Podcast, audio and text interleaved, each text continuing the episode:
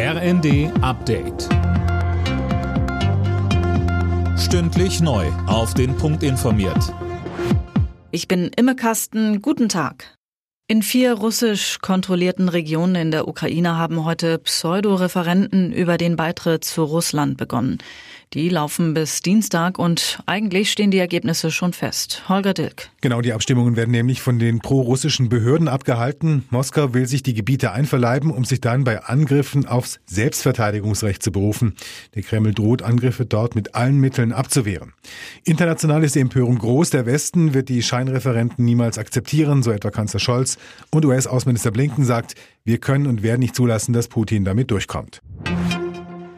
In ganz Deutschland haben sich heute zigtausende Menschen am weltweiten Klimastreik von Fridays for Future beteiligt.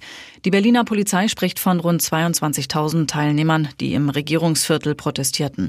Teilweise laufen die Demos auch noch. Eine zentrale Forderung der Protestierenden in Deutschland ist ein 100 Milliarden Euro Sondervermögen für den Klimaschutz nach dem Vorbild des Sondervermögens für die Bundeswehr.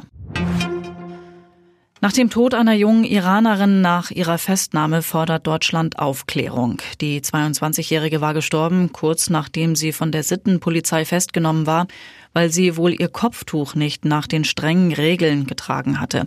Ihr Tod hat eine Protestwelle ausgelöst, die die Sicherheitskräfte versuchen niederzuschlagen. Aktivisten berichten von mehr als 30 Toten. In der Fußball Nations League trifft die DFB 11 heute auf den Gruppenersten Ungarn. Mit einem Sieg könnte Deutschland an Ungarn vorbeiziehen und die Tabellenführung holen. Bundestrainer Hansi Flick muss allerdings Corona-bedingt auf Stammtorwart Manuel Neuer und auf Leon Goretzka verzichten. Los geht es um 20.45 Uhr. Alle Nachrichten auf rnd.de